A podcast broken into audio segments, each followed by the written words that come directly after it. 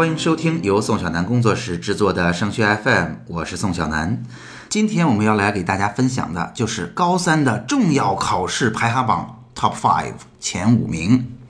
我们按照时间顺序给大家讲哈。首先，第一个重要的考试就是高三上学期的期中考试。这次考试的目的主要是适应第一轮的复习节奏，以及检验我们的复习进展。那它不光对于我们的复习内容会有一个很好的反馈，也是我们为了高考去打下一个扎实的自信心基础的开始。所以这次考试之后，考生的身心状态值得我们认真去重视。因为从八月份学到现在以来，很多同学在期中考试之后，尤其是成绩不够理想的时候，会出现身体和心理疲惫倦怠的状况。那么第二次重要的考试会在十二月的下旬到来。不同的学校呢，对于这次考试的名称可能不太一致，但基本上都是一次学校规模的诊断性考试。那虽然名称有所不同哈，这次考试有一个相同的特点，那就是文科和理科从各科分开考试变成了文综理综合卷。这次考试啊，本身命题其实没有什么好特殊的，但是综合合卷是一个非常重要的里程碑性的事件。许多同学在文科、理科分开考到合卷的过程中，会出现考试的不适应，以及真正在考场上会发现做不完试题。这也是为什么现在我们就已经在提醒大家，一定要在平常的训练当中卡时间练习考试技巧，避免到时候我们会措手不及。那第三次重要的考试就是高三上学期的期末考了，在很多城市呢，也会被称为这是一次调研考。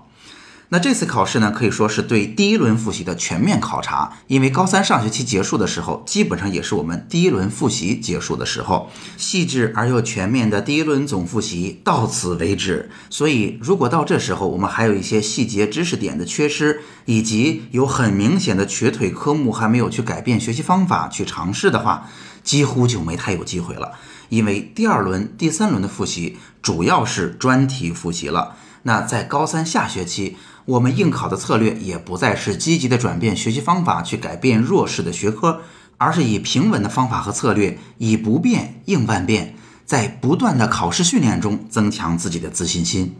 这之后，第四次重要的考试来自于高三下学期的三月份，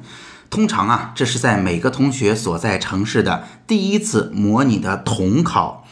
这次考试呢，可以说是整个高三阶段。重要性排在前五名考试里边最最重要的一次，原因很简单，就是因为这次考试对于高考的预测性最强。也就是说，我们从这次考试孩子的状态和状况，几乎就可以推断孩子在高考当中是一个什么样的水平和位置。我们把这次考试一些独有的特点也向大家做一个介绍。首先，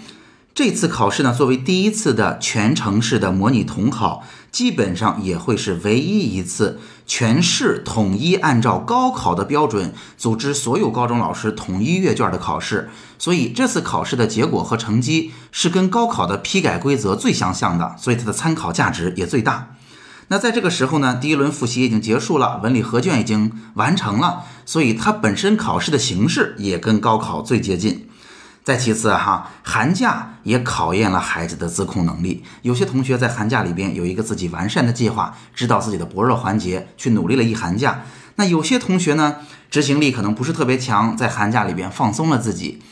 这其实也是我们在高考当中我们心态的一个巨大的考验。有的同学在高考当中能够比较好的调试自己的心态和状态，那有些同学呢可能就不太容易做到这一点。其实寒假也会把这个问题变得凸显出来。所以基于上面几点，您可以知道了，整个高三阶段最重要的一次考试就是高三下学期三月份每个城市组织的统一阅卷的模拟考试。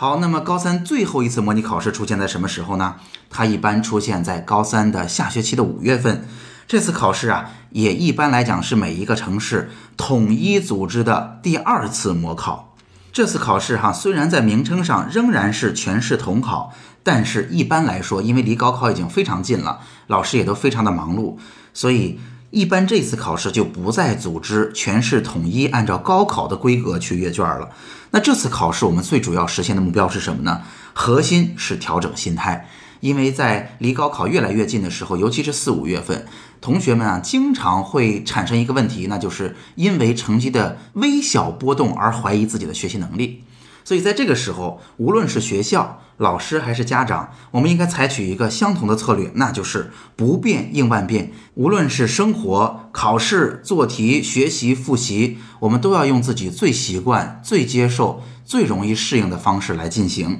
通过不断的密集的考试的训练和总结，来树立自己对于高考的自信心。那么最后一次重要的，在五月份的这次考试，核心就是高考的心态了。